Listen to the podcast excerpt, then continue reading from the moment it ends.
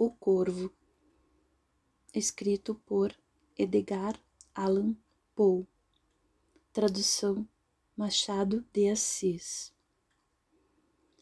Em certo dia, a hora, a hora da meia-noite que apavora, eu, caindo de sono e exausto de fadiga, ao pé de muita lauda antiga de uma velha doutrina, agora morta, ia pensando. Quando ouvi à porta do meu quarto um soar devagarinho e disse estas tais palavras: É alguém que bate a porta de mansinho? Há de ser isso, nada mais. Ah, bem me lembro, bem me lembro. Era no glacial dezembro, cada brasa do lar sobre o chão refletia sua última agonia. Eu, ansioso pelo sol, buscava sacar daqueles livros que estudava repouso em vão a dor esmagadora destas saudades imortais, pela que ora nos céus anjos chamam Lenora e que ninguém chamará mais.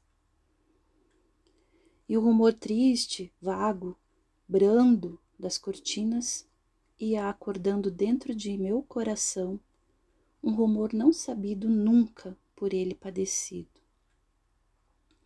Enfim, por aplacá-lo aqui no peito, levantei-me de pronto e, com efeito, disse: É visita amiga e retardada que bate a estas horas tais. É visita que pede a minha porta entrada. Há de ser isso e nada mais. Minha alma então sentiu-se forte, não mais vacilo e dessa sorte falo. Imploro de vós, Senhor ou Senhora. Me desculpeis tanta demora, mas como eu, precisando de cansaço, já cochilava e de tão manso e manso batestes, não fui logo prestemente certificar-me que aí estais. Disse a porta escancaro, acho a noite somente, somente a noite nada mais. Com o olhar escruto a sombra que me amedronta, que me assombra. E sonho o que nenhum mortal haja sonhado, mas o silêncio amplo e calado, calado fica. A quietação quieta, só tu, palavra única e dileta, Lenora, tu, como um suspiro escasso, da minha triste boca sais, e o eco que te ouviu murmurou-te no espaço. Foi isso apenas, nada mais. Entro com a alma incendiada e logo depois outra pancada. Soa um pouco mais forte e eu voltando-me a ela, seguramente há na janela alguma coisa que sussurra. Abramo eia. Fora o temor, Eia, vejamos a explicação do caso misterioso dessas duas pancadas tais. Devolvamos a paz ao coração medroso, obra do vento, nada mais.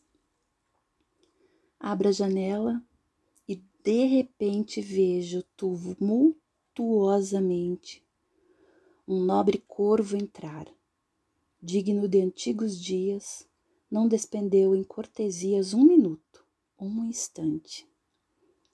Tinha o aspecto de um lorde ou de uma lady, e pronto e reto, movendo no ar as suas negras alas, acima voa dos portais, trepa no alto da porta, em um busto de palas, trepado fica e nada mais. Diante da ave feia e escura, naquela rígida postura, com o gesto severo, o triste pensamento sorriu-me ali por um momento. E eu disse: Ó, oh, tu que das noturnas plagas vem, embora a cabeça nua tragas sem topete, não és ave medrosa. Dize as teus nomes serimoniais, como te chamas tu na grande noite umbrosa? E o corvo disse: nunca mais.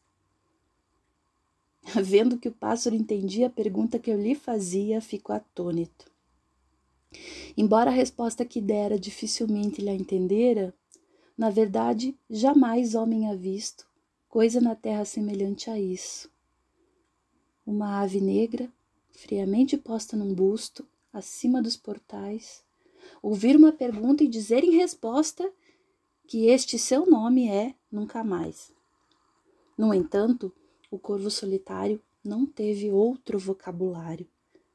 Como se essa palavra escassa que ali disse, toda a sua alma resumisse.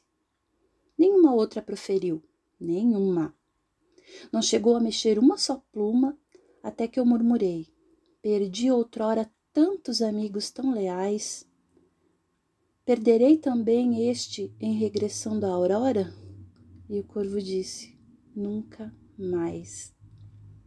Estremeço. A resposta ouvida é tão exata, é tão cabida. Certamente, digo eu, essa é toda a ciência que ele trouxe na convivência de algum mestre infeliz e acabrunhado que o implacável destino ha castigado tão tenaz, tão sem pausa nem fadiga, que dos seus cantos usuais só lhe ficou a amarga e última cantiga, esse estribilho. Nunca mais. Segunda vez nesse momento sorriu-me o triste pensamento.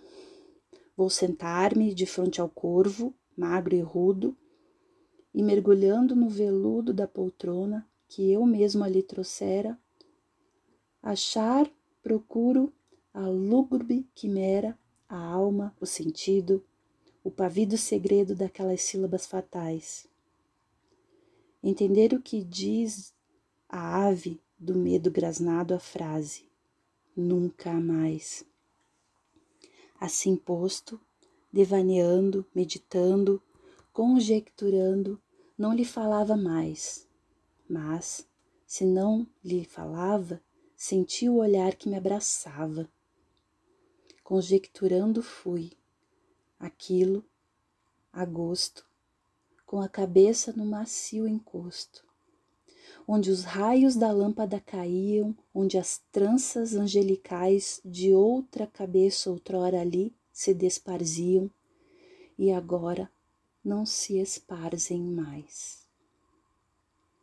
Supus então que o ar mais denso todo se enchia de um incenso obra de serafins, que pelo chão roçando o quarto estavam meneando um ligeiro turibulo invisível.